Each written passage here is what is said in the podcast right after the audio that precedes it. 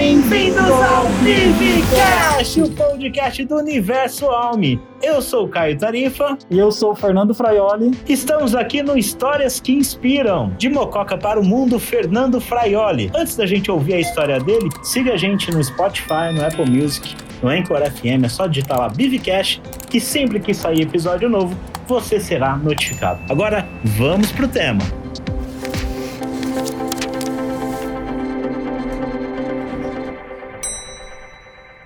E aí, Fraioli, quem nasce em Mococa é o quê? Mocoquense. Você é natural de Mococa. Eu sou natural de Mococa. Mas você veio para Ribeirão para estudar? Não, eu vim para Ribeirão já vai fazer quase 10 anos. Eu vim através de uma vaga de trainee do Santander. Eu sabia que ia morar aqui, que a vaga era para cá.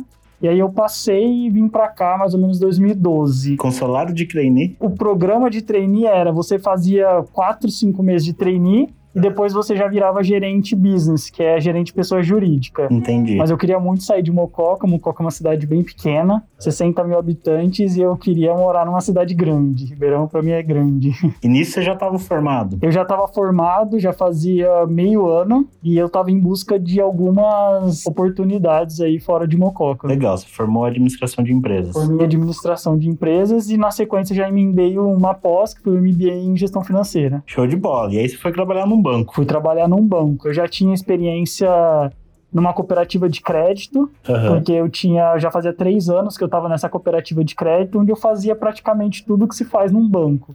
Eu era atendente de contas, eu entrei como estagiário, e aí eu atendi o público, era caixa, fazia o papel muitas vezes de substituição da gerente que tinha lá. Éramos só em três pessoas, era bem pequenininha, e eu já fazia todo esse trabalho e eu queria ir para um banco grande. Achei que a minha carreira profissional ia ser dentro de banco. Então você já tinha uma experiência com, com banco? Sua carreira começou cedo, então. Ah, começou, assim, eu fiz muito, eu fiz muitos estágios, eu fiz três estágios, assim, na prefeitura de Mococa, fiquei quase um ano, depois um ano e meio também no Centro Paula Souza, na área administrativa, e depois eu já entrei também. Então, assim, desde o começo da faculdade, primeiro ano, eu já estava fazendo estágio e estava procurando alguma, já tentando me encontrar na carreira. Que legal. E por que administração de empresas? Por que, que você escolheu essa área? Eu fiquei muito em dúvida, na verdade, se eu ia para a área de marketing, se eu ia para a área de relações públicas. Sempre gostei muito de gestão de pessoas.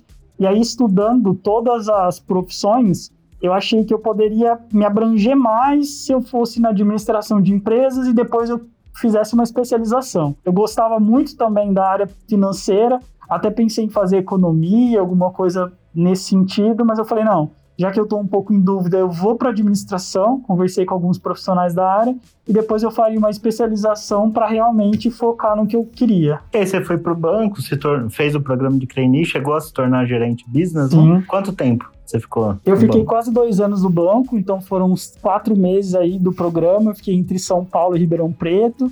Depois eu assumi uma agência aqui, é, na parte de pessoa jurídica, que eu cuidava das contas e das empresas das pessoas.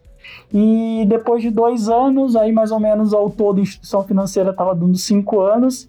Eu vi que realmente confirmei que não era para mim, assim, não Aham. queria mais trabalhar nessa área de banco. Você pra- pediu demissão do banco. Isso, isso. Caramba. Eu pedi.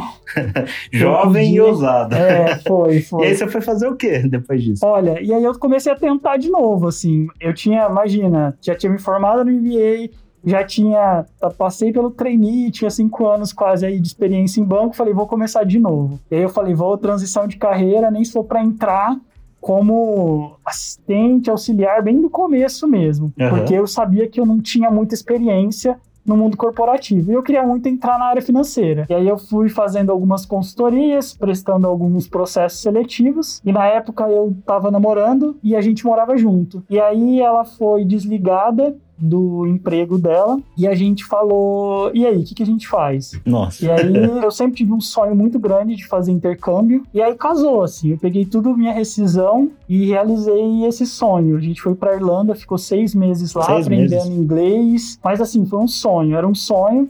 Minha família é bem simples, eu nunca ia conseguir resolver, é, realizar esse sonho se não fosse através de pegar todo o dinheiro que eu tinha juntado, de carro e tudo mais para poder realizar. Que legal. E aí você foi, ficou seis meses Voltei, e voltou, exato, sem dinheiro. Sem dinheiro, sem dinheiro, procurando algumas Sem oportunidades, sem emprego.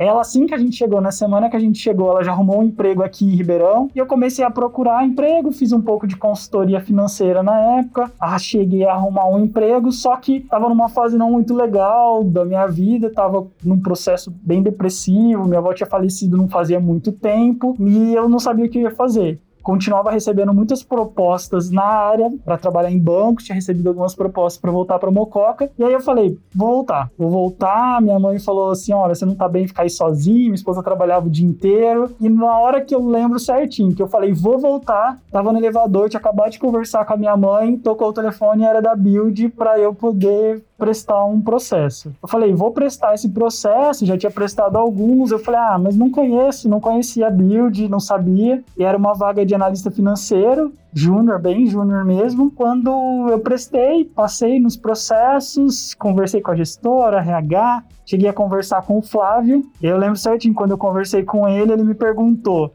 Mas e aí, o que, que você quer daqui 3 a 5 anos. E eu falei para ele, poxa, queria muito ser gestor, assim, eu vim me preparando e eu quero fazer a diferença na vida das pessoas. E aí, quanto tempo demorou pro seu, ah, seu, objetivo se realizar? Mais ou menos uns três. Três anos. Três anos. Foi de dois a três anos. Eu fiquei um tempo como analista financeiro. Depois eu fui convidado para ser coordenador de cobrança e contas a receber. Eu acabei sendo convidado para ser gerente financeiro. E aí, quando eu assumi a posição mesmo, que eu fui promovido, eles me deram mais um desafio que foi agregar tesouraria também. E aí foi indo, assim, até o ano passado que eu resolvi mudar totalmente de área. Aí você mudou tudo de novo. Você saiu da área financeira e foi para onde? Na Jeep. É uma área nova, é uma área que até então chamava atendimento ao fornecedor.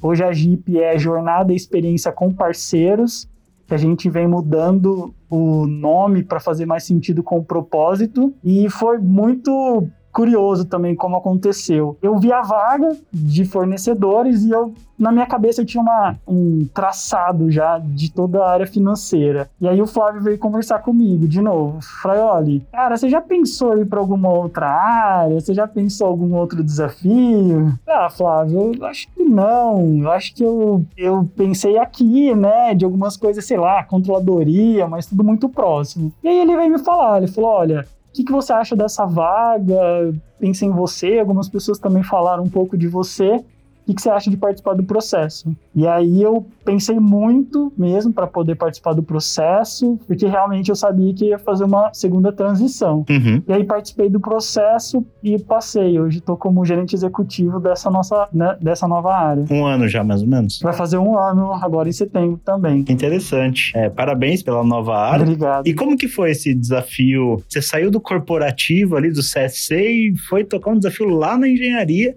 Como é que foi essa transição para você? Foi um mundo novo, descoberto? Você sabia já alguma coisa sobre isso? Eu sabia do propósito. Uhum. Eu sabia que a gente estava vindo com um propósito novo da causa justa, que a gente tinha a cultura dos stakeholders como um todo. E foi por isso que eu me apaixonei, assim. Quando eu mergulhei, eu falei, não, tem a ver comigo, tem a ver com o meu propósito de vida, que é inspirar e desenvolver as pessoas. Falei, então deixa eu fazer direito. E aí, participando do processo, eu fiz um case e aí eu conversei com muitas pessoas e a hora que eu passei, eu lembro que eu passei, eu falei, agora foi o frio na barriga. Porque eu estava muito confortável na área já, já conhecia muito do processo, muitos dos processos eu tinha ajudado a formar, já conhecia sistema. E aí eu também fui uma das primeiras áreas, a gente juntou o SAI. Então a gente trouxe o SAI para dentro do da JIP. E aí a gente estava passando por uma unificação. Então, Build Vita se tornar um SAI único. Então, era construir uma área nova com um propósito novo, divulgar a cultura dos stakeholders, dos parceiros que a gente chama, e mais uma unificação de uma área que tem toda a parte técnica também junto com os parceiros. Mas eu falo, Kai, que assim, eu estou num momento de muitas realizações. Estou num momento muito feliz da minha vida profissional e pessoal também, porque todo dia é algo novo. Todo dia eu tenho muita motivação. Eu sei que a gente está fazendo um trabalho excelente com a equipe de impactar as pessoas, impactar todos esses parceiros para que eles possam realmente estar inseridos no nosso ecossistema. Então, para mim, faz muita diferença, sabe? Todo dia eu acordo com uma ideia nova, de madrugada já cheguei acordando e digitando o que, que a gente vai fazer. E eu acho que a gente está no caminho certo. Tem muita coisa para ser feita, mas isso está me engajando muito, sabe? E que conselho que você daria para quem está nesse momento de mudança? Vou, não vou, mudo, não mudo, saio da minha zona de conforto ou não? O que, que você falaria para essa pessoa? Olha, uma das minhas preocupações, como que o mercado iria me ver se um dia eu tivesse que sair da empresa, né? Que tipo de profissional eu ia ser ah, um cara que veio de banco, participou da área financeira e agora está transitando numa área nova, né, e construindo. Porque antes, né, de, de conseguir emprego na Build, eu estava num período de participar de processos seletivos, de querer crescer, de querer arrumar alguma coisa. E aí você, quando você vê que as coisas não são tão simples do jeito que a gente imagina quando a gente está na faculdade, depois te dá um pouco de insegurança. Você quer construir algo sólido, né? Eu percebi que o mercado hoje ele está buscando profissionais de muita flexibilidade. Então, quando a gente traz essa flexibilidade, você demonstra que você consegue andar por várias áreas consegue agregar em vários departamentos e tem um conhecimento macro do todo, uma visão sistêmica, eu acho que faz muito mais sentido. Então, para todo profissional que estiver pensando, poxa, eu vou sair da minha zona de conforto, é aquele momento de você pular de paraquedas, vai. Sabe, dá esse salto porque vai fazer muita diferença. Todo dia vai ser um frio na barriga, todo dia você vai pensar, e agora? Caminho que a gente vai. Mas isso você vai se redescobrindo. A gente fala muito lá dentro do departamento, a gente se desconstrói para a gente se construir o tempo todo. E é isso que eu dou de conselho para todo mundo, porque vale muito a pena. Show de bola, Fraioli. Obrigado pela sua presença e por compartilhar sua história com a gente.